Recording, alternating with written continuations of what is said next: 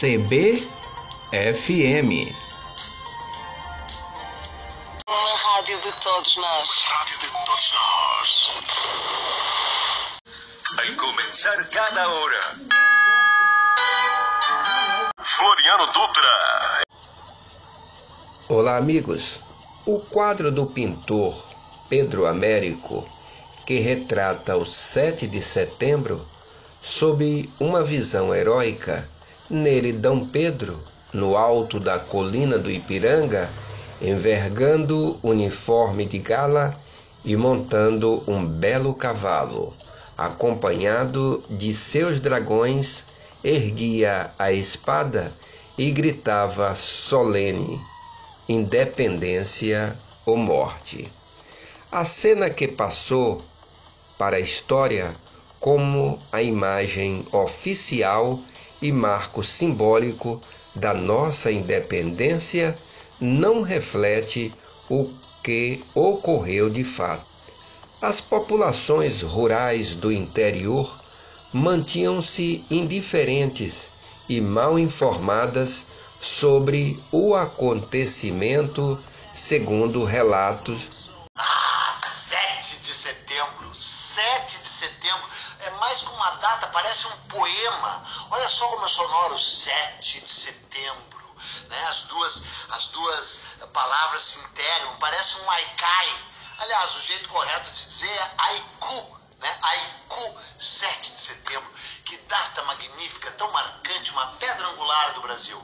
É, só que é o seguinte, antes de decidirem que ia ser 7 de setembro, teve uma história por trás que tu nem imagina. Verdade, não pensa que 7 de setembro, assim, bater no martelo vai ser a data da independência. Não, não, não, teve vários candidatos, tinha gente que... Farinha no saco. Professor João Paulo Machado de Souza, do Departamento de Neurociências e Ciências do Comportamento da Faculdade de Medicina da USP em Ribeirão Preto. Nesse trigésimo episódio do nosso Minuto Saúde Mental, nós vamos responder a pergunta de um ouvinte. Qual a importância da vivência religiosa para a saúde mental de uma pessoa? E para responder, nós convidamos o nosso colaborador frequente, o psicólogo e mestre em saúde mental, Hildebrando Moraes de Souza. Hildebrando diz: para variar, a resposta não é muito simples e certamente não cabe apenas no binômio importante e não importante. Existe já de início um aspecto significativo a ser considerado antes de respondermos à questão proposta: a diferença entre espiritualidade e vivência religiosa. A espiritualidade pode ser entendida como uma dimensão humana voltada a questões transcendentes, como a busca do sentido e do significado da vida, assim como de sentimentos como fé, esperança e compaixão, que podem ou não incluir a ideia de uma divindade. A religião, por sua vez, seguia pela ideia da existência de entidades ou manifestações divinas. E, embora ela possa se inserir no amplo espectro de espiritualidade, está mais relacionada ao compartilhamento de crenças e práticas. E representa uma das faces possíveis da espiritualidade. É possível, por exemplo, que uma pessoa se sinta espiritualizada e não necessariamente esteja vinculada a uma religião específica, ainda que uma coisa não exclua a outra. Ao longo da história, principalmente na Idade Média, ciências e ideias religiosas foram antagônicas, e a adesão a um dos lados significava a exclusão do outro. Ainda que em nossos tempos permaneçam traços desse divórcio ideológico, aparentemente a maior parte das religiões tem aceitado as descobertas científicas como avanços importantes para a humanidade, e parte da comunidade científica tem olhado para a espiritualidade e até para as religiões com menos aversão, como características humanas que não podem ser desconsideradas para que a gente chegue a algum avanço. Como a pergunta do ouvinte foi específica quanto à vivência religiosa, vamos levar em conta esse aspecto. A vivência religiosa não é uma experiência uniforme entre as pessoas. Tem pessoas que não se vinculam a nenhuma religião e não sentem falta. E tem pessoas para quem a religião é um pilar fundamental da vida. Tem aquelas cuja vivência significa apenas cumprir os rituais religiosos do grupo social, como uma forma de respeito e de pertencimento a esse grupo, de maneira mais próxima a uma questão cultural e a tradição do que ao compromisso com o espírito. E há ainda os que não conseguem nem querem dissociar a religião de nenhum momento das suas vidas. Farinha no saco.